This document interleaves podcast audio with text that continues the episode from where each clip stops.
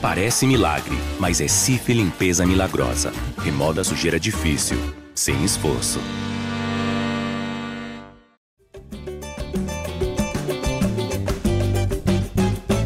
Fala, torcedor vascaíno! Tá começando o episódio 267 do podcast GE Vasco. Eu sou o Luciano Melo. Depois de mais uma derrota, segundo jogo sob comando do Ramon Dias, Vasco perde para o Corinthians. Uma derrota que para o Vascaíno nas últimas décadas é certa no campeonato. O Vasco é muito freguês do Corinthians, mas a situação está dramática, quase irreversível.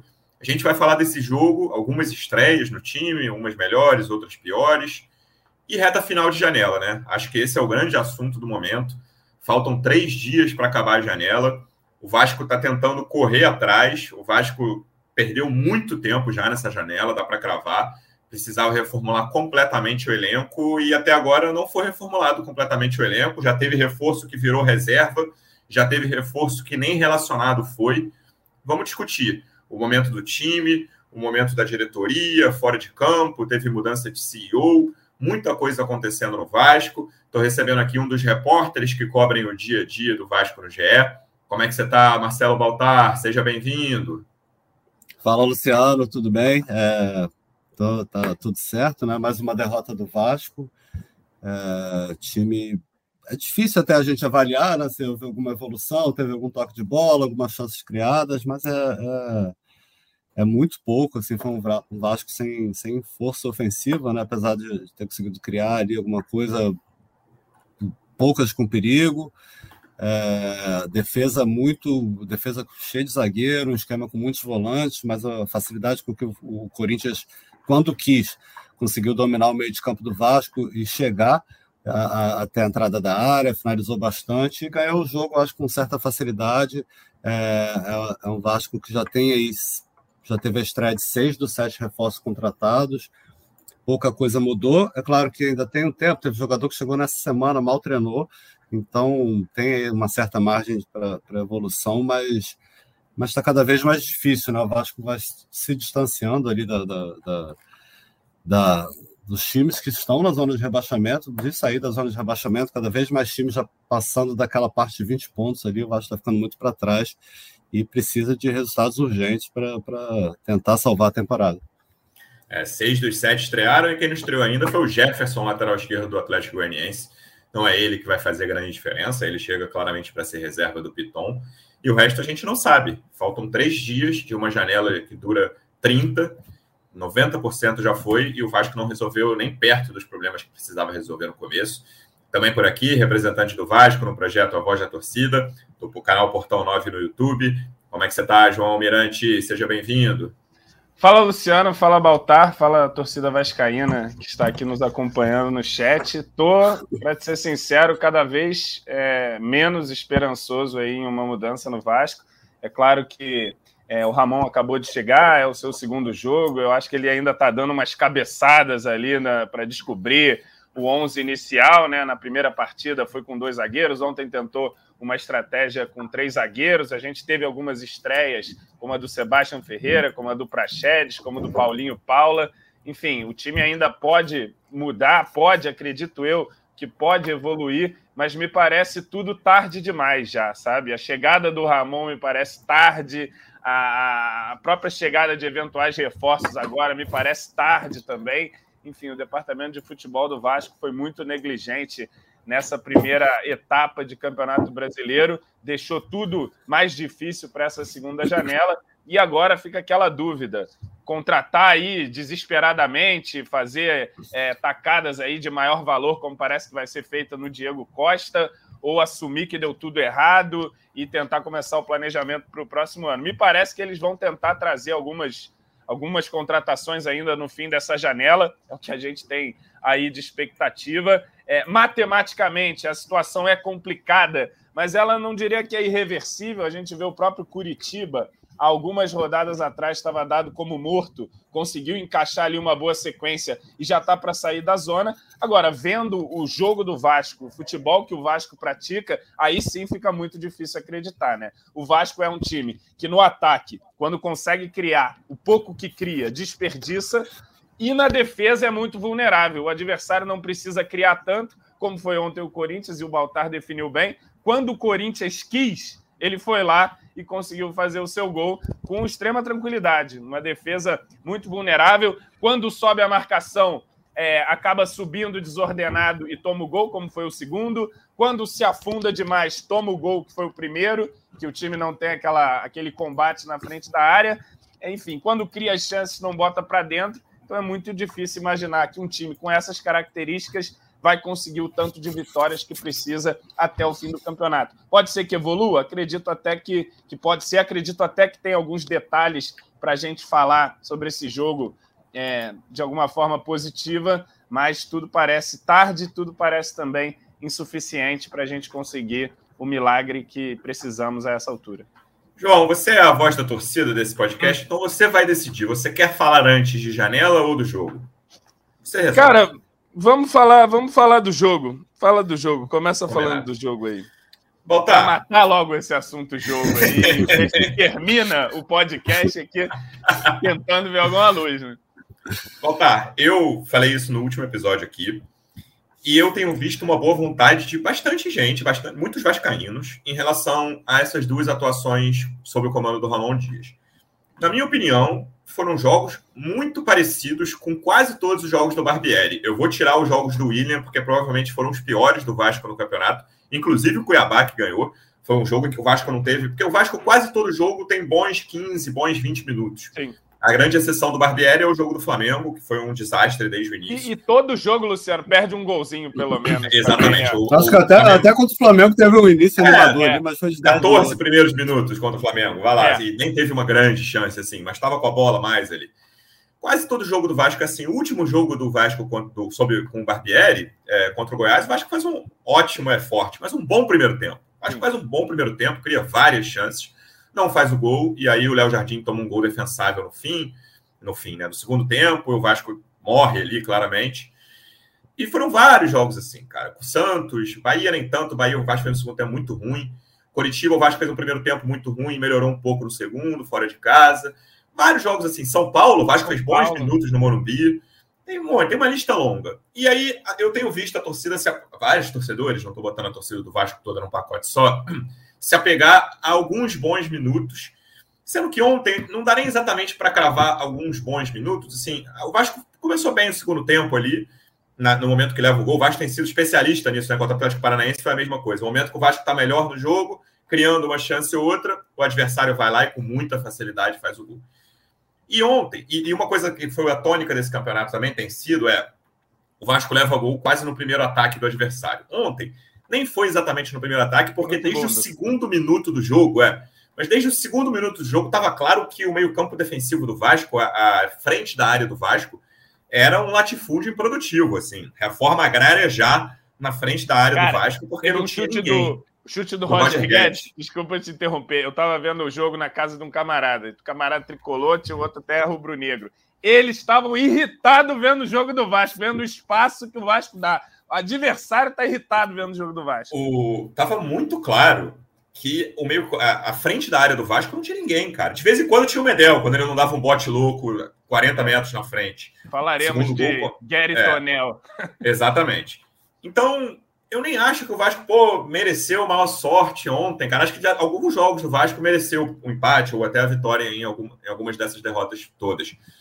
Mas o jogo de ontem me pareceu um Corinthians que, cara, ali correu certo risco no início do segundo tempo, quando tira o Renato Augusto, que faz muita diferença o Renato Augusto. Uhum. E aí o Vasco dá uma melhorada, mas logo sai um gol. Assim, o segundo gol do Corinthians é um troço inacreditável desde o início. Assim, é tudo muito errado. E o primeiro, a mesma coisa. O primeiro gol, é, bastante gente falou sobre isso ontem. No momento que o Adson tá com a bola pela direita, no momento que ele passa a bola para o meio, antes, antes do Renato Augusto ajeitar para o Michael, tem oito jogadores do Vasco dentro da área, de linha, nove, nove com goleiro, né? Oito de linha, com três do Corinthians só. E aí na meia-lua, olha que milagre matemático. Tem dois do Corinthians contra nenhum do Vasco. É a coisa mais óbvia. Se tem oito contra três dentro da área, na meia-lua eram dois contra nenhum.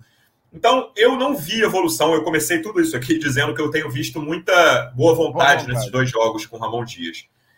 Eu confesso que não vi essa evolução. E como o João falou, eu tenho visto muitas decisões, seja de escalação, seja de, de substituição, das quais eu discordo. O que eu acho absolutamente natural para um cara que chegou há pouquíssimo tempo, não acompanhava o time, não acompanhava o campeonato, natural, é, é o preço que o Vasco pagou por ter demorado tanto a tirar o Barbieri.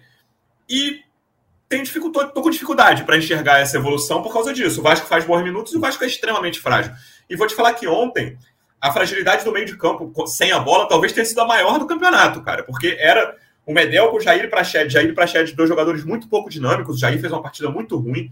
O Prached também deu um bom passe ali para o Figueiredo cruzar para o Sebastião Ferreira, mas fora isso eu não gostei, principalmente dele sem a bola.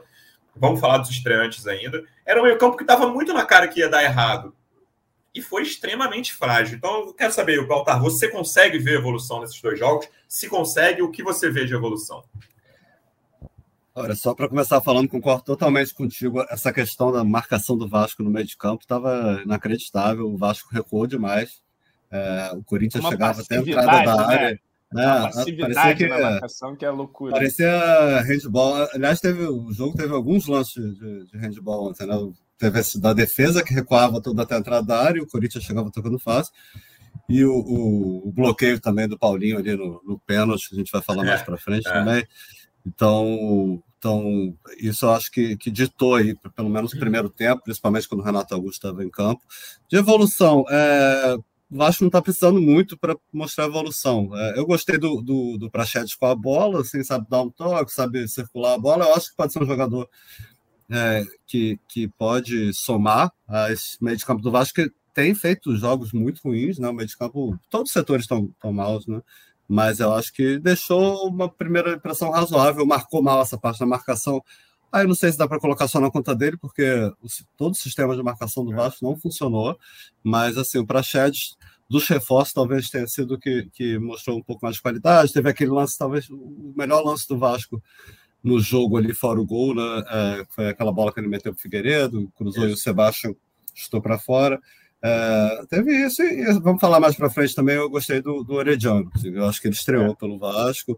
É, acima de tudo, eu achei que ele estava mais confiante, sabe? O, uhum. o Orediano era aquela coisa que a gente via, parecia que estava com medo da bola, né? muito frágil, não conseguia acertar nada.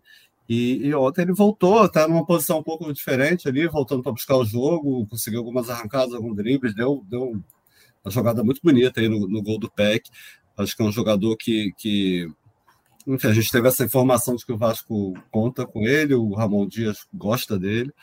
É, até, até a gente estranhou quando teve a informação sobre o time que ia jogar, que o Orediano não, não seria titular, mas ele entrou bem mas assim, é muito pouco, né? São poucos detalhezinhos assim que dá para contar de, de, de evolução, de, de, alguma coisa boa.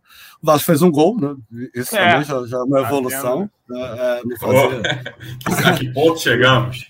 Com bola Não, rolando, gol, tá? Com bola rolando. O último gol tinha sido contra o Cuiabá, né? Do, do Jair, cobrança de pênalti há mais de um mês, dia 26 de maio. Então, só de ter feito um gol também já, já é alguma coisa. Mas é, mas é um time muito frágil, enfim, né? e, e, a gente vê, pega a tabela, né? Não vê aquele jogo fácil. Acho que contra qualquer adversário hoje o Vasco não vai ser favorito. Próximo jogo é. contra o Grêmio. A gente não é favorito. o vigésimo colocado não é favorito é, contra ninguém, no, né? Não, mas às vezes você pega a tabela, é. pode ter um jogo mais fácil. Acessíveis, assim, né? Jogos acessíveis. É, se fosse pegar o América, que é, que é o 19 hoje em casa, não, não veria, apontaria o Vasco como favorito. É. Então, é isso. Os reforços estrearam, acho que tem não dá para a gente fazer uma conclusão final sobre eles. Acabaram de chegar num time muito bagunçado. É... Agora já dá para ter umas pra... impressões hein, de alguns é, reforços, é, especialmente o senhor Gary Medel ali na frente da zaga. Ah, não, o Gary Medel já está indo aí para a terceira partida. Assim. E o senhor, e o senhor é, Serginho, que nem relacionado é? E o senhor Marcos? É, e, e, esse me deixou uma boa impressão, assim, na, na medida do possível. O Serginho, Sempre nesse né? padrão vasto. O Serginho, né? no, no, no, jogo contra o Cruzeiro, que é a estreia dele, que era o melhor do Vasco. William, Pois é, e sumiu, né? O treinamento deve estar é. dizendo alguma coisa, enfim. No, no, último jogo ele entrou faltando cinco minutos. É, parece que o Ramon não gostou. A gente vê algumas escolhas do Ramon, assim, por exemplo, Serginho perdeu espaço, o Maicon também outro que acabou de chegar. Marlon não está jogando. O Cara, Marlon, tem, que... tem uma, uma escolha aí, Baltar, que é, é, é quase assim, aqui, mais uma vez, a que ponto chegou o Vasco? Mas o Vasco tem uma deficiência clara no setor de marcação no meio de campo de um jogador dinâmico. O Marlon é um cara que ajuda, e Matheus Cocão, cara. É um cara que faz falta e não tem sido relacionado. Nesse, no sistema, na situação atual do Vasco, o Cocão é titular, digamos assim, consigo cravar aqui. Eu acho que precisa chegar outro jogador. Você pode botar o Medel Eric, ali. Eric Marcos não foi relacionado também, não? Rayan não foi relacionado. Tem uma, é. a, a, a, lista de relacionados, para mim, tem umas quatro opções é. quase doidas, assim, sabe? Que eu discordo radicalmente. O Ramon não conhecia esse elenco do, do Vasco e está conhecendo. E a gente não sabe o que ele está vendo nos treinos, né? Mas o Carabarral passar na frente do, do Marlon, eu acho meio inacreditável, assim, não, não fez por onde ainda. O Marlon teve em campo em várias derrotas do Vasco, não estou dizendo que ele é a solução do, do Vasco, mas é o, talvez o jogador mais talentoso do time ali no meio de campo. Não dá para não entrar, ficar fora de qualquer de qualquer jogo do, do Vasco, né? Então, acho que o próprio Ramon tá, tá claro, acabou de chegar, o cara de fora. A gente sabia também que trazer um treinador de fora poderia ocorrer isso. E o Vasco buscou muitos treinadores de fora, né? Teve o Senna ali, recebeu várias negativas, mas a ideia era trazer um cara de fora com, com a 777 queria. Mas tá, tá difícil, assim. É, você, vê que as escolhas dele são duvidosas, é. a gente acho não dá para colocar assim, tudo na conta dele. Cara, eu acho também que essas cabeçadas do treinador é natural também. Do, do, cara que chegou aí, ele tá tendo ali algumas primeiras impressões, mas de fato chama atenção, especialmente o Marlon. Eu acho que das outras ali, as opções é, de que ele não tá relacionado, o Cocão, sei lá o que, que ele tá observando em treino. Agora, o Marlon, eu acho que é um jogador que tinha que ter, no mínimo, alguma minutagem no Vasco aí diante do que a gente vê em campo, né? E, o meio campo do Vasco implora um jogador da, com a característica do Marlon, né? Assim, tá, tá implorando desde o. É, a gente tá vendo aqui, até para quem tá na live, oito minutos do primeiro tempo é o chute do, do Roger Guedes, aqui o João já se referiu aqui, completamente sozinho. Ele quase não acredita. Ele fala: Que isso, é. cara? Vamos me deixar aqui mesmo? Posso avançar mais um pouquinho? Posso ir? Beleza, pô, tá bom, vou chutar daqui. O, o, o meio campo, desde esse, os primeiros 10 minutos, implorava alguém com mais dinâmica e mais poder de marcação. Beleza, o Medel tem poder de marcação mas claramente não estava dando conta do recado. Eu acho que ele, ele optou pelo, pelo Paulinho, né? Pelo é. Paulinho Paula, que me parece, em características, ser esse jogador um pouco mais é, dinâmico. É, você vê a primeira jogada do Paulinho, ele tocou uma bola no meio e já correu na ponta direita para receber assim. Eu, então, eu não estava achando uma estreia ruim, não, até, até é. o lance do pênalti. ele não estava fazendo um jogo ruim. Eu até é. comentei: Paulinho Paula joga. Aí deu 10 minutos, o Paulinho Paula fez o que fez. Mas é, enfim, complicado. Foi difícil de entender aquela forma como ele foi naquela bola. E aí, João, você até falou esse nome, eu ia falar mais para frente, mas, cara, que jogo do cara Barral, cara. Ele dá, além de tudo, esse lance do pênalti começa com um passe errado dele na frente da área, que é um troço quase inexplicável. Assim, não tinha ninguém do Vasco para onde ele olhou, e um passe quase displicente, de costas, ele tá de um costas, balão, tá? assim. Pô, pior ainda, eu achei que ele tentou dar um passe, mas não, não descarto a hipótese do balão, não, porque realmente não tinha ninguém do Vasco ali, ele talvez quisesse só passar pelo cara do Corinthians com a bola. E foi, assim, o, o cara Barral, justiça seja feita. Ele não tinha entrado muito mal contra o Atlético Paranaense. Então você tinha, não sei como está nos treinos, mas pelo último jogo você conseguia ver uma razão ali para ele ter alguns minutos. Mas no geral, ele tem aquela partida contra o Bahia que a gente sempre cita, né? A estreia, a estreia dele. dele.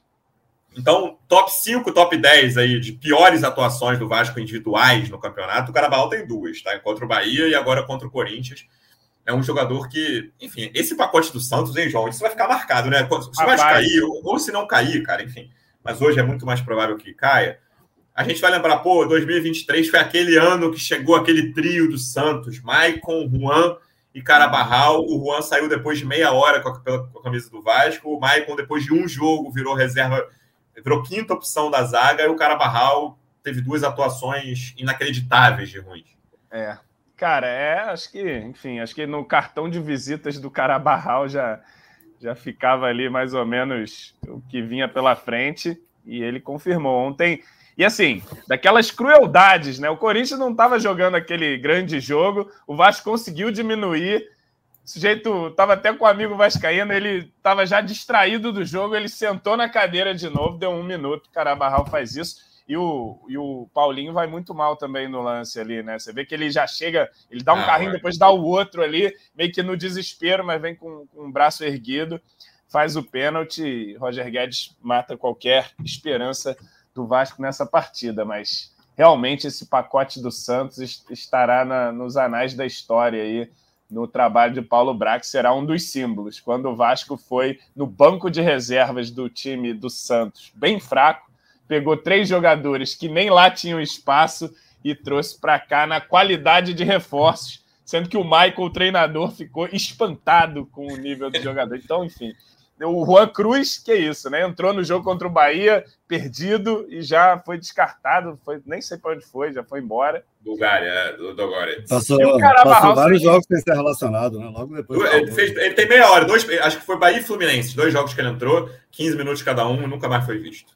Pois é, e fora, fora enfim, os outros reforços aí que a gente falou na janela, o Serginho chegou, não é mais relacionado, o Medel já pegou a braçadeira de capitão, mas até agora enfim, me assustou ontem a partida dele, confesso aqui para vocês.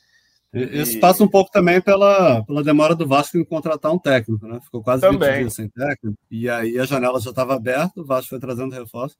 E a gente vê dois dos três reforços chegaram antes do Ramon, não sendo nem, nem aproveitados. Né? O Serginho não foi relacionado, o é. Maicon ali parece ser quarta, quinta opção da. Preferiu até o Zé Vitor, né? Que não vinha jogando. Então, Maicon hoje eu acho que é a quinta opção da zaga, disputa ali com, com o Bambu quem, quem tá Não, quando, quando você chega numa situação que o jogador, Sebastião Ferreira, tá com jet lag, acabou de pousar, já é o titular do time. O Prachete chegou ontem, já é o titular do time. Você mostra aí que o trabalho do senhor Paulo Brax ficou realmente muito abaixo da crítica e não à toa o Vasco está aí na, na última posição com os piores números do campeonato. A outra opção do Ramon, tinha, não, não, falei antes aqui, da qual eu discordei ontem, era que, na minha visão, não era, era claramente um jogo em que você não precisava de dois caras espetados lá na frente, sabe? No primeiro tempo estava faltando um cara no meio de campo. Você podia tirar da, da defesa com três, ou, mas na minha opinião tinha que ter tirado do ataque. Tava, faltava um jogador no meio de campo, cara. E o garoto, garoto processo, Luciano Melo. Tá é difícil é demais também, 20, né? Assim, era para ser titular, mas vai lá, com 20 minutos do primeiro tempo, dava para tirar o Figueiredo e botar o Marlon, assim, tranquilo. Com 20 minutos do primeiro tempo. Dava para ter tirado o Figueiredo e botado o Marlon, reforça o meio de campo, acaba com aquele latifúndio sem ninguém. Ou o, Renato, o Renato Augusto. Né? É, o Renato Augusto, assim, é tipo a seleção feminina que tomou um gol da gigante que todo mundo sabia. Todo mundo sabe que você não pode deixar o Renato Augusto com liberdade, cara. Você vai enfrentar o Corinthians, cara. É o melhor jogador do Corinthians disparado é o Renato Augusto. Como é que você deixa o, o, setor em que o cara joga completamente desprovido de gente? É um troço que eu tenho muita dificuldade de entender o que aconteceu ontem. E aí, Baltar, vamos, vamos entrar no, nos reforços, né? E nas estreias. Ontem estrearam, a gente está gravando aqui no, no domingo, para quem está ouvindo o podcast depois. Estrearam três jogadores, Praxedes e Ferreira foram titulares, Sebastião, Sebastião, né? Sebastião, como ele prefere ser chamado, e o Paulinho entrou ali no intervalo. Tenho opiniões. Tem o Orelhano acho... também, hein, Luciano? Orelhano estreou. estreou. Mas dos três que vestiram a camisa pela primeira vez, qual foi a sua avaliação de Praxedes, Sebastião Ferreira e Paulinho? É, vamos começar pelo Sebastião, que, que acho que era a, a mais esperada, né? O camisa 9, o cara que vai decidir. É, de novo, muito difícil avaliar um jogo com o time todo desorganizado. É, não parece ser um centroavante muito técnico, longe disso, mas, mas é um cara brigador. A gente viu voltando ali, brigando pela bola, tentando fazer um pivô, enfim, talvez com, com um pouco mais de presença de disputa do que o, que o Pedro Raul fazia, né? Mas ficou nisso também, né? Teve uma chance uh, ali, talvez a melhor chance do Vasco. Primeiro tempo, com certeza, foi uma jogada ali do Figueiredo. É, concluiu mal, mas estava ali para concluir, né? Mas concluiu muito mal, estou para fora. Na câmera de trás a gente consegue ver bem que, que não passou nem perto do gol. E depois teve um escanteio ali, deu uma cabeçada perigosa. É, seria, talvez seja um bom reserva ali para ser centroavante. Né? Acho que depositar toda, toda a esperança nele fica complicado. A gente sabe que ele foi bem no Libertar, chegou na seleção paraguaia, fez um, um, ano de 2022 bom lá nos Estados Unidos, no Houston, mas esse ano não vinha jogando muito pouco, não fez um gol, enfim. É, é melhor do que as opções que estão lá, é melhor do que o Figueiredo no último jogo, testado como centroavante e tal, mas, mas eu acho que não é o cara que vai chegar e vai mudar o patamar do Vasco torço para ser o contrário. O cara começa a fazer gol, se adapta rapidamente ao futebol brasileiro, mas a primeira impressão é de que um cara que vai ali, vai brigar, vai disputar, e, e, e torço também que, que não seja sugado né, para essa energia que está no Vasco, porque às vezes chega um jogador que está bem e o time vai mal, o centroavante é um cara muito cobrado e, e, e enfim. O, o, Gabriel Andrade, que trabalha com a gente, fez até um, um levantamento, a gente publicou ontem no GE, antes do jogo, a, dificuldade que o Vasco tem de encontrar bons centroavantes né, no, há mais de 10 anos, desde o Alexandre. Acho que só o Cano foi, foi um cara que é. conseguiu marcar muitos gols, e, e, desde o Alexandre, só, só o Cano e o, e o Thales, né, que foi da base, é, conseguiram marcar mais, fazer mais de 20 gols pelo Vasco. É, o resto. E passaram nomes aí badalados, como Luiz Fabiano, então, então torcer para o Sebastião fazer o conseguir né, quebrar essa maldição, mas não parece ser esse jogador. O Praxedes eu já falei aqui, parece ser um bom jogador assim, com a bola no pé. A gente está vendo, inclusive, aí o lance dele, né? Ele bom passe. Um, um, bom, um bom passe, eu acho que ele sabe tocar a bola ali, enfim, distribuiu bem o jogo. Foi mal na marcação, é, o time todo foi, não sei se foi só o sistema, não dá para culpá-lo, é, mas dos três foi o que me deixou a melhor impressão. E o Paulinho é, entrou no momento que o time estava com mais volume de jogo, estava tentando. Achei que o Paulinho também teve uma movimentação, um jogador mostrou ter alguma velocidade, saber tocar a bola, mas aí o que fez o que fez ali no lance do pênalti é, pulou. Eu sei que, que a gente fala, né? Quando, quando vai marcar é normal levantar a mão, mas ali foi, foi um bloqueio mesmo, foi é. com as duas mãos, foi, foi um lance muito feio, assim, e, e que matou qualquer reação do Vasco, né? Foi dois minutos depois do gol do PEC, então acaba a atuação dele foi prejudicada, acaba sendo prejudicada por esse lance. Vamos observar nos próximos jogos, uh, jogos que seria, pode ser um bom reforço, mas assim, eu acho que desses três que estrearam ontem, ninguém dá pinta de que vai conseguir mudar, puxar a responsabilidade, ser, ser, ser o cara que vai tirar o Vasco dessa. De repente, com um time organizado, podem ajudar o Vasco numa, numa reviravolta aí. Porque, assim, é, o campeonato, a gente está falando isso, tem, tem 10 rodadas, né? o campeonato ainda não chegou na metade. É, eu acho que um time que está, mesmo numa situação do Vasco, um time que consiga engatar uma sequência, a gente já viu várias no, no Campeonato Brasileiro. Assim, né? Ah, engata uma sequência de três vitórias, empata um, perde outro. O Vasco ainda tem chance de sair. Eu não vejo o Vasco rebaixado ainda. Mas tem que mudar, tem que mudar esse astral. A energia no Vasco está muito pesada, até nada dá certo no Vasco. Né? Então, então, tá, tá precisando reverter essa situação. Eu acho que, que algum milagre o time conseguir reverter, de repente a chegada de algum bom jogador, a gente falou no Diego Costa essa possibilidade, o Vasco conseguir engatar uma sequência de dois, três jogos, já muda o ânimo, o Vasco volta para a briga para fugir. Mas se continuar nessa ladeira abaixo aí, daqui a pouco, daqui a 10 rodadas, está rebaixado. É, o Paulinho dos três foi o que eu mais gostei, mas tem esse lance do pênalti. Não dá, assim, é. né? É inexplicável o cara dar carrinho atualmente no futebol de 2023 com os dois braços lá no alto. Não gostei, eu gostei menos do Praxedes do que a média aí. Acho que ele foi decisivo para esse péssimo meio-campo do Vasco, principalmente sem a bola, ainda que tenha dado bons passes.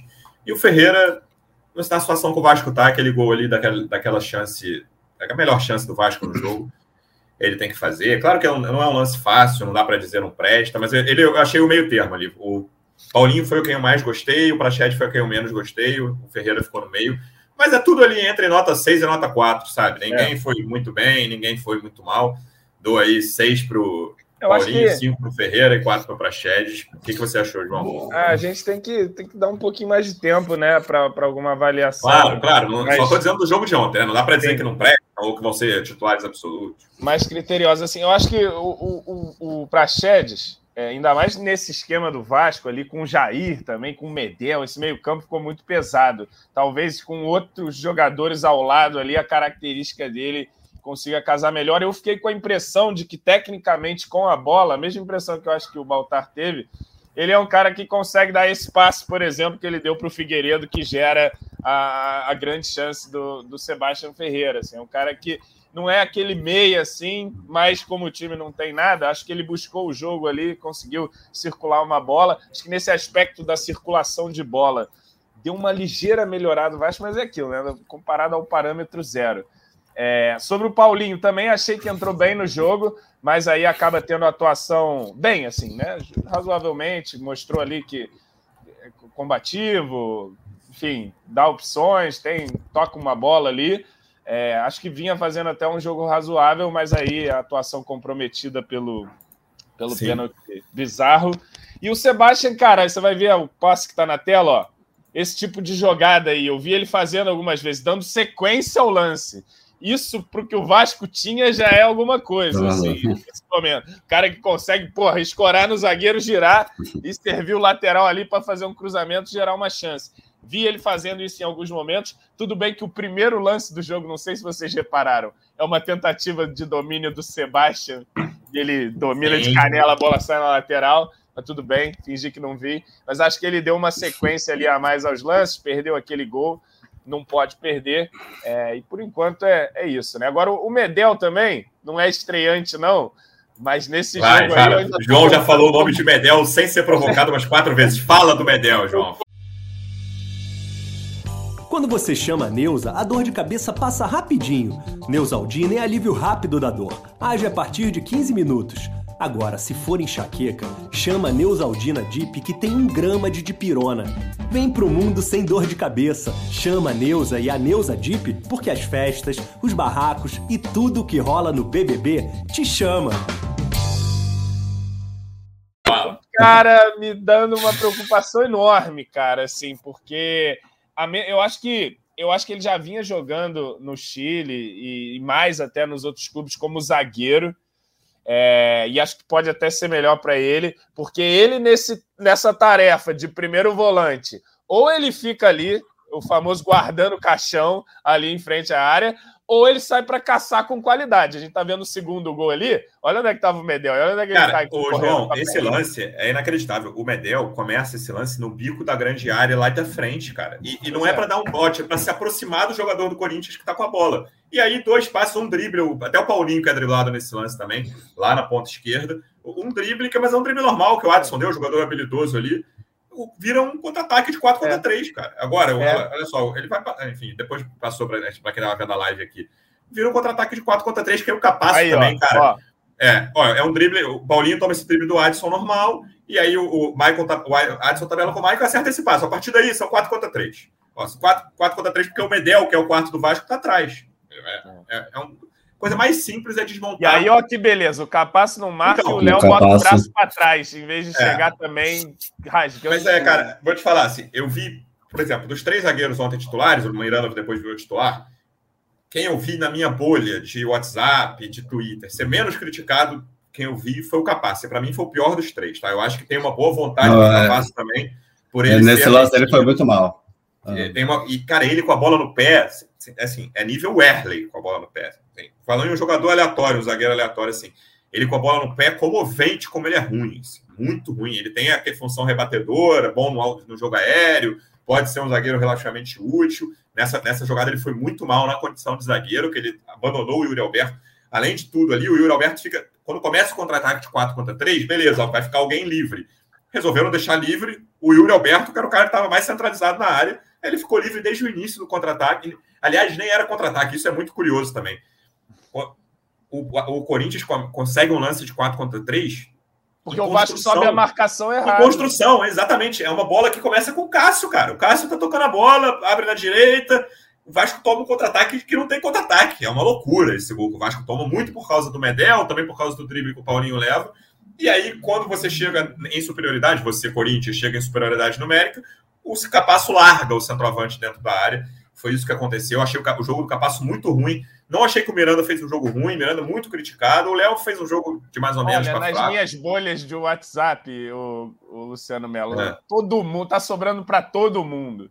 Sobra para todos os jogadores ali. Nenhum tá aliviado, nem Capasso, nem Léo, nem. Cara, tá, tá cruel. É, eu, enfim, eu não acho que o Capasso tá deixando muito a desejar. É. Mas o que o João levantou sobre o Medel é muito importante. O Medel foi muito mal em umas loucuras de. É, Porque não foi só o lance do gol, foram outros lances que ele vem passando igual um touro brabo, correndo e vai. Direto embora. na intermediária de ataque do Vasco, né? O Corinthians é. saindo, é. construindo lá de trás e ele indo lá de uma forma que não precisa. Pois é. Tem uma até que no, no, primeiro tempo que ele rouba a bola, numa pressão ali lá em cima. Aí o Figueiredo decide chutar do meio do campo também ali, chutar lá de longe Figueiredo, hein, João? Que, que, o que dizer da atuação de Figueiredo? Ah, só vive o propósito quem suporta o garoto Figueiredo, cara. cara Muito mal. E não dá, é, é, mais, mais uma Ele estava meio sem posição ontem também, né? É, não não defendendo ele, mas ele ficou perdido. Não, Ramon Dias escalou mal. Os dois jogos ele não deveria ter sido titular, na minha opinião.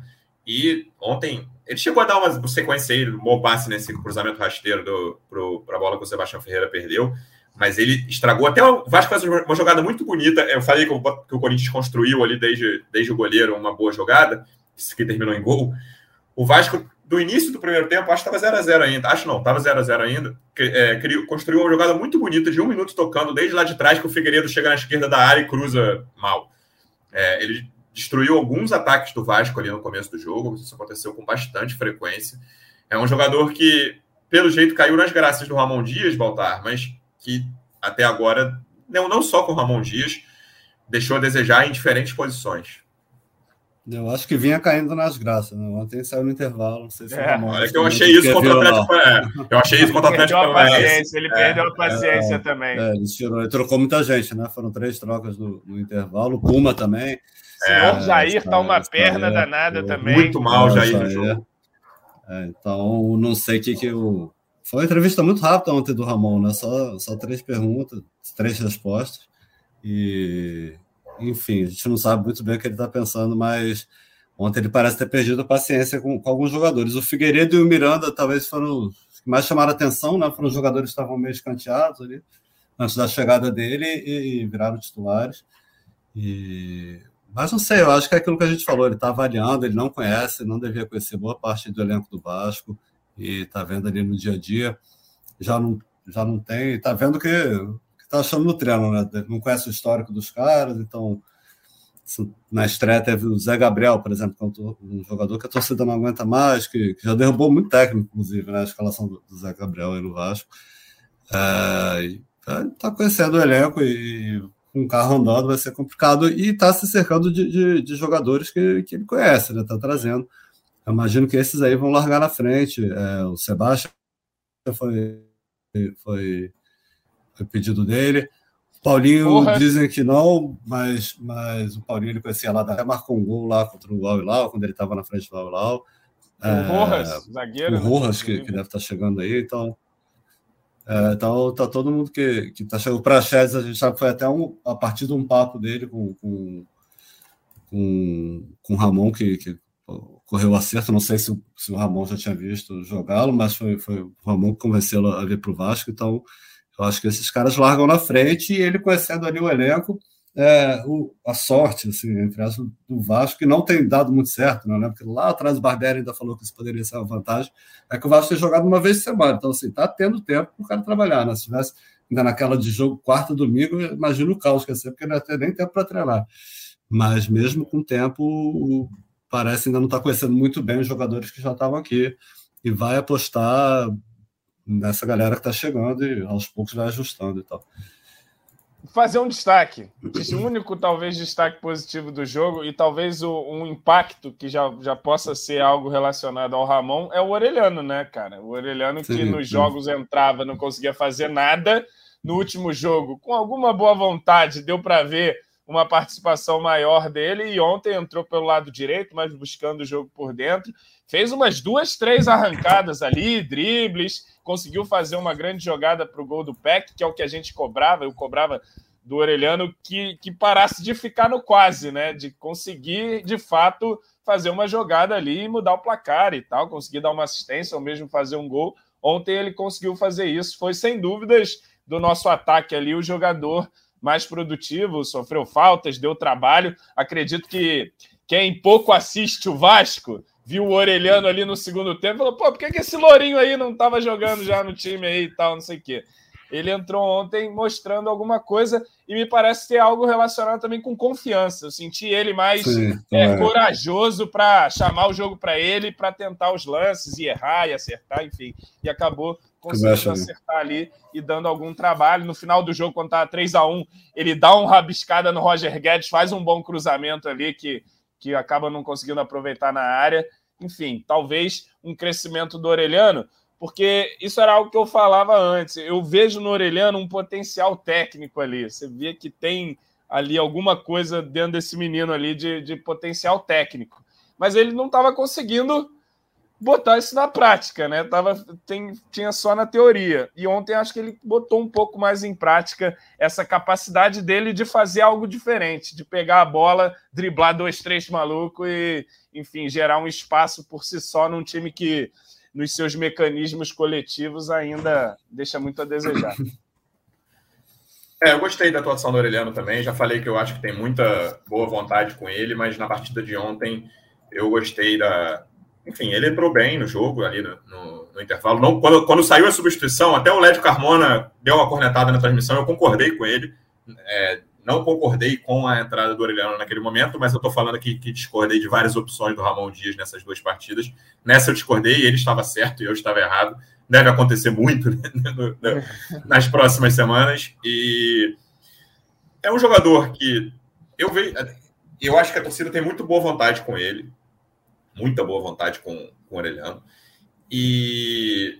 Já foi hoje, mais a boa vontade. É, mas ontem, João, por exemplo, quando ele fez boa atuação, pô, jogada toda com assistência para o gol, já virou uma coisa. É muito óbvio que o Orelhano é o melhor jogador tecnicamente desse elenco. Quem não vê tá maluco. Eu não, não acho assim. Eu tenho muitas dúvidas sobre a continuidade do Orelhano em alto nível, mas enfim, é indiscutível que ontem ele mostrou potencial. Continuo não gostando da opção de Orelhano e Peck juntos, e os dois entraram juntos. Acho que quem joga pela esquerda fica muito sumido. O Peck participou pouco do jogo, fez o gol, mas na minha opinião participou pouco, porque é um time que. Isso ficou muito claro no mapa de calor do intervalo ontem, que o Vasco estava atacando muito mais pela direita do que pela esquerda, e isso é, é uma tônica desse time, por isso que eu acho estranho. É estranho o sumiço do Serginho, que fez um bom jogo pela esquerda quando estreou.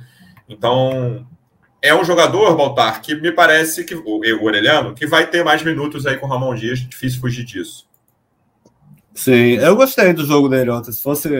O, a estreia dele, nossa, né, Baltar? A estreia, se fosse o único jogo dele pelo Vasco, eu ia falar, pô, que, que contratação, valeu ali, né? Ele foi um dos maiores investimentos do Vasco. Eu gostei. Parecia até, até Baió, assim que tu falou. Né? Olha só! até cresceu, maluco. Não, até cresceu, né? Aí. Que todo mundo fala que ele é fraco, tá fraco. Parecia até mais forte tomando Enfim, creatina. É, o Vasco tá, é, estava tava muito bagunçado no segundo tempo. Não, não que no primeiro tempo também não tivesse, mas assim, estava até difícil ver o posicionamento dos jogadores, mas estava tendo ali mais volume. E o Orediano estava ficando pela direita e também pelo meio. A jogada do gol numa arrancada pelo meio. Ele faz mais uma dessa também, eu acho, dá um chute fora da área. Não muito forte, mas que levou com boa vontade, levou algum perigo ali. É, eu gostei, assim, eu achei o jogador mais perigoso do Vasco. É, acho que, que o Ramon Dias gosta dele, é um jogador contra. Acho que já faz parte da, da chegada do Ramon Dias, essa confiança dele. É, ele teve pouca chance com o Barbieri também, depois o William deu, deu chance, mas ele foi muito mal. Então, assim, no meio de tanta coisa ruim, assim, é alguma perspectiva que surge, assim, ah, será que agora o Orediano vai crescer de rendimento? E pode, eu acho que se ele crescer, pode ajudar bastante o Vasco aí, porque tá, o setor ofensivo continua sendo. É difícil apontar um pior setor do Vasco, né? Mas o time, é um time que não faz gol, né? Que, que isso é, isso não é faz gol ruim. e toma gol demais, né? O Corinthians é, é, é o segundo pior ataque. Acho que só pior que só o Vasco é pior e fez três gols no Vasco. E sem fazer é, uma grande eu, atuação. Esse que é o detalhe. O Vasco está caminhando aí para o. Ali alguém comentando isso no Twitter, não lembro, mas está caminhando para chegar ao fim do primeiro turno sem um gol em São Januário. Isso é inacreditável, né? Fez alguns jogos fora, marcou contra lá na Ilha do Governador, contra o Cuiabá, mas assim, é um time que não faz gol. E, e a jogada do Orediano ontem talvez tenha sido entre aí no, entre as melhores do Vasco do Campeonato Brasileiro. Né? Que saiu o gol do Peck, o Peck ainda dribla o goleiro, um gol bonito que todo mundo achou que o Peck ia perder também. Quem não achou que o Peck ia chutar aquela direitinha para fora ali, não é Vasco. Mas Ô, é João, então, antes da gente falar da janela, Vasco e Grêmio domingo isso Ah, não. Não escalar time nenhum, não. Não me venha com essa. Não, não, não, não. Com o que tem hoje, João. Com o que tem hoje. Com o que tem hoje. Não, Diego Costa já vai descer do avião aí. Lembrando que Vasco e Grêmio, no momento, tem duas decisões judiciais aí que né, uma bate com a outra. O STJD liberou a presença de mulheres e crianças nesse jogo, que esse jogo, teoricamente, era o último da punição, era o quarto jogo dos, dos quatro que o Vasco faria sem torcida, mas foi liberada a presença de mulheres e crianças deficientes. Mas a Justiça Comum ainda, ainda está vetando o São Januário para receber jogos com torcida.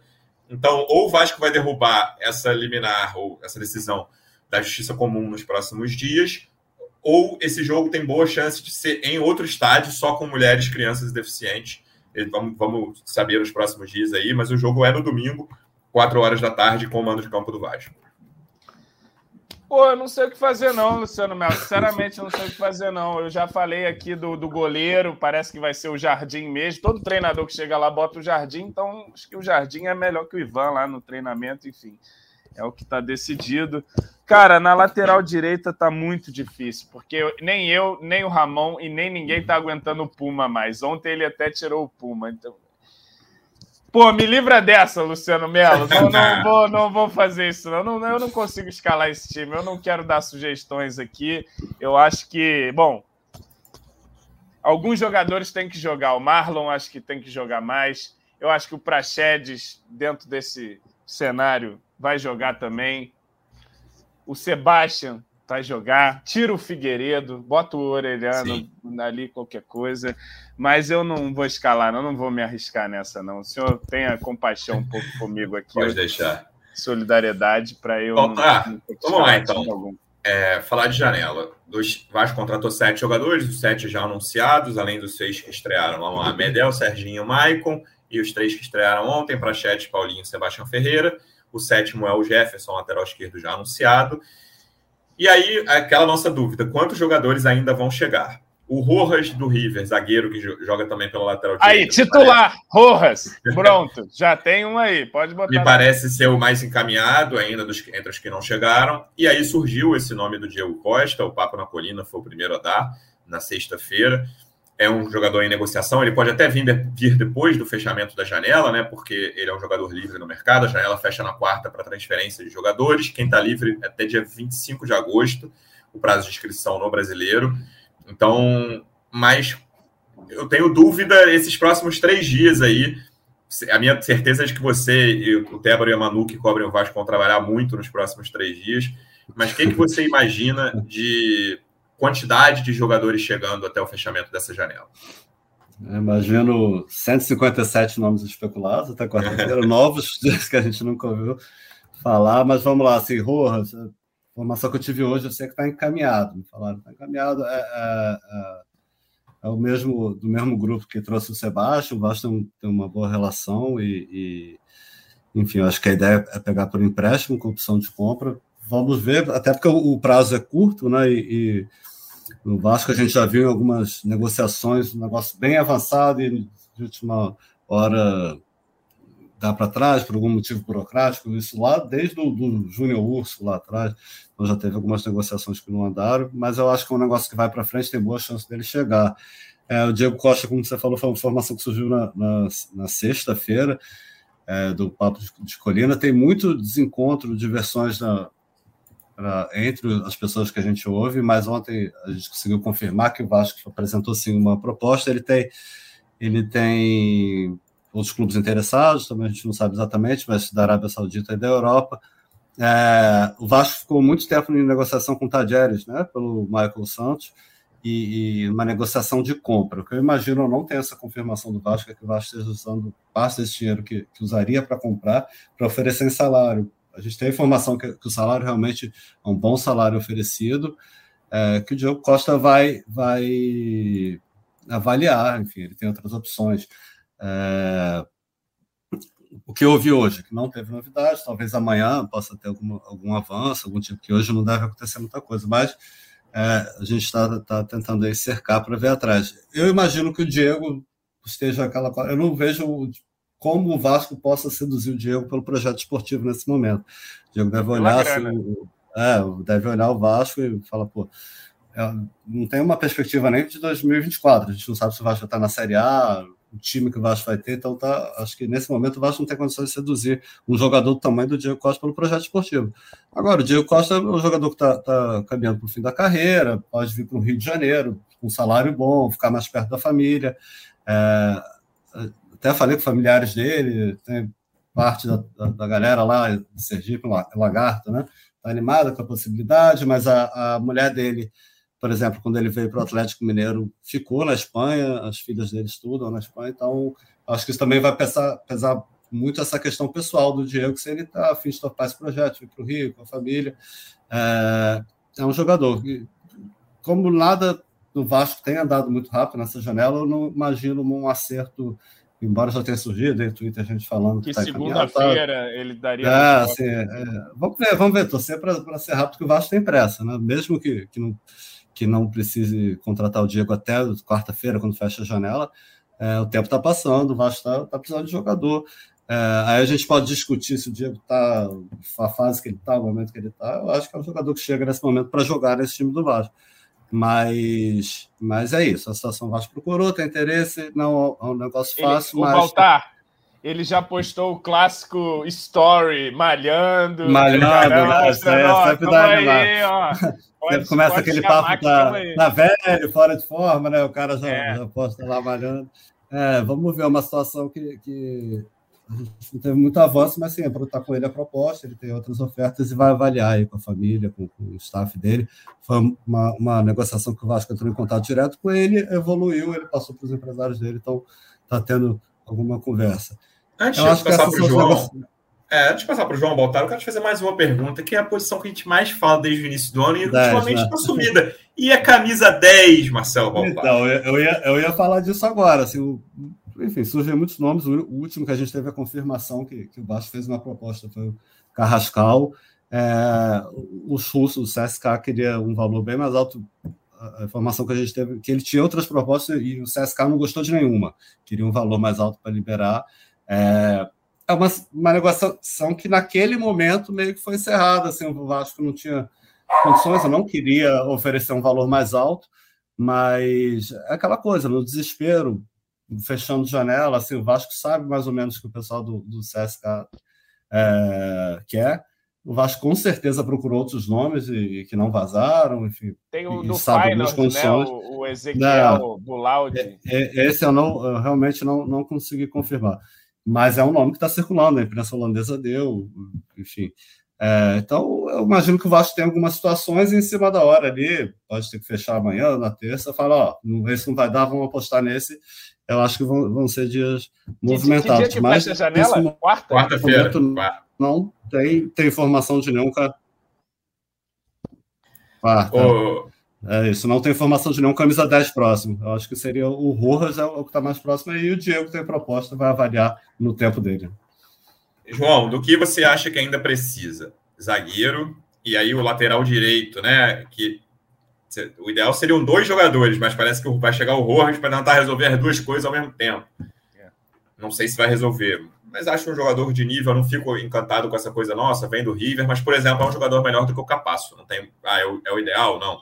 Mas se você comparar a carreira dos dois ali no futebol argentino, existe muita diferença. Ainda que a torcida do River não curta muito o Rojas, mas o Rojas é claramente melhor do que o Capasso, na minha visão. De, jogador de seleção paraguaia também. Então, amigo faz uma, uma, brincadeira que o Paraguai tem a lista de não convocados, Luciano. Todo não, é, a, é, a seleção paraguaia nem me encanta, não. É, nem é critério. Mas eu já vi bastante jogo dele. É um cara que tem, comete falhas com alguma frequência, mas é um jogador que tem qualidade e acho que pode ajudar o Vasco. Há sim. seis anos jogando no River Plate. Né? É, e joga direto. Ou é titular ou é a primeira opção ali, exatamente. Ou é titular ou é a primeira opção da, da, da zaga no banco. Eu vi um, um, um, torcedor do River, ele fez um compilado de erros, piores erros de Robert Rojas. Ele juntou quatro lances, cara. O Pumita faz isso aí em meia hora de bola rolando, já tem esses quatro erros. Então, pode vir o Rojas aí. Ô, João, já dá para botar volante na lista de reforço de novo?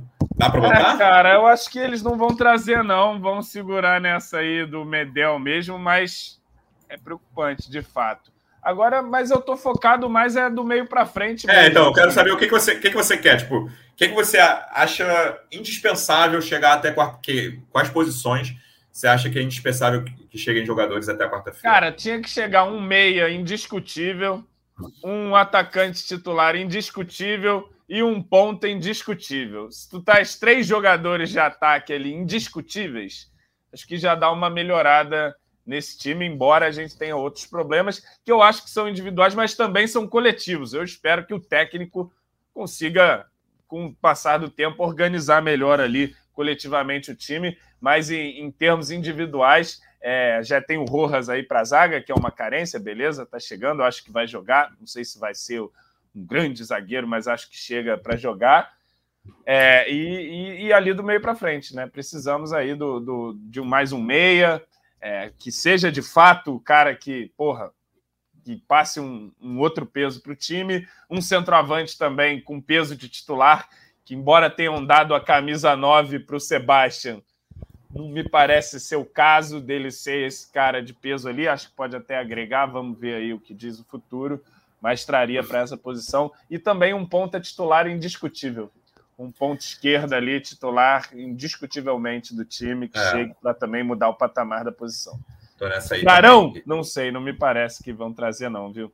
Baltar, para a gente fechar, vamos falar dessa mudança fora de campo que aconteceu com a saída do Luiz Melo. Tá, tá, ele sai essa semana, né, oficialmente. O Lúcio Barbosa assumiu como um interino inicialmente. E expectativas de mudanças também no departamento de futebol que, que aconteceu que levou a essa saída do Luiz Melo? E o que, que você acha que pode acontecer, pelo que você conversa, no departamento de futebol ao fim da janela?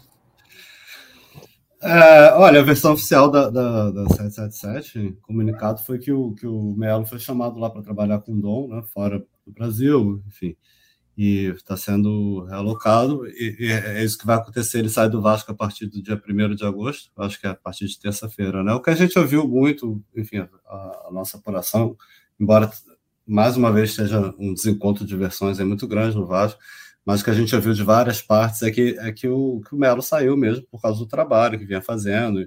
Enfim, eu acredito, assim, por informação e também por tudo que eu vi e, e por, pelo, pelo movimento que foi feito, que o Melo saiu muito mais por uma pressão do clube associativo que não que não tinha relação, não suporta mesmo, é um cara que desde que assumiu não tem uma boa relação, então por mais que, que muita gente lá dentro diga que clube associativo não manda em nada, tudo é um sócio que tem 30% e ficar o seu sócio ali, acionista, 30% da sua empresa o tempo todo falando mal do, do cara que manda, do CEO, dizendo que tem que trocar, fazendo dossiê e tudo, eu acho que teve, teve uma interferência muito grande. Então, eles chamaram o Melo para trabalhar lá. O Melo estava ontem em São Paulo, né? mas é, vai sair do dia a dia do Vasco. A gente não sabe bem o que vai acontecer com ele depois, mas vai ser um cara que vai sair de cena aí do Vasco aí a partir de agosto, a partir dessa semana, né? É, o Lúcio está lá, é, é, o cara também que, que, que, há muitas queixas que vem do futebol, de que, que a gestão da SAF trava um pouco de dinheiro para contratações, é, tem, tem essa, essa, essa, questão entre futebol e gestão, mas o Lúcio é um cara que estava lá, né? No, no, departamento financeiro, é o cara que manda no dinheiro, mas tinha, lógico, o, o, o Luiz Melo acima dele. É, o Melo, que, que, eu sempre ouvi isso já desde a da época de clube associativo, antes da chegada da SAF, que, que é um cara assim, que, que mais cauteloso, né, mais conservador nas, nas ações, enfim, é, com, com o dinheiro, com os gastos, e, e, então não sei se essa mudança com o Lúcio tem a ver, porque já na terça-feira, na reunião lá emergencial, que teve que, que quando saiu o Melo, teve essa passagem de bastão, é, foi definida uh, um pouco, liberar um pouco mais de grana para essa janela. É, pelos movimentos que a gente está vendo aí, não é muita grana, mas eu acho que é a grana que o Vasco está fazendo proposta aí pelo, pelo Michel Santos, está tentando o Diego Costa, que é um, que é um extra, porque porque estava quase sem nada, né? É, sobre o departamento de futebol, não tenho informação, eu acho que o trabalho está sendo avaliado, isso a gente vem, já, e não é possível que esteja sendo bem avaliado diante do, da campanha do Vasco. É, os próprios reforços, a gente sente que, que aquela história que tinha de convicção, de mapeamento, tudo, está vindo quem dá para trazer, e, enfim, tá, tá, o Vasco ter levado muita negativa, é, mas não tem informação sobre mudanças imediatas do departamento de futebol, acho difícil até ter até o final do ano, a não ser que a, seja, a campanha seja muito desastrosa. É, mas vamos aguardar aí, né? Tá, tá, eu, como eu falei, eu acho que, que a saída do Melo é, tem muito mais a ver com, com, a pressão do clube associativo do que pelo próprio momento do time no campeonato. Então, então a gente tem essa informação já, já há algum tempo, assim, que a 777 não costuma, pelo menos aqui no caso do Vasco, que foi o que passaram para a gente, não vai sair demitindo executivos por causa do momento do futebol. É, mas, que... o, mas o momento está muito ruim, né?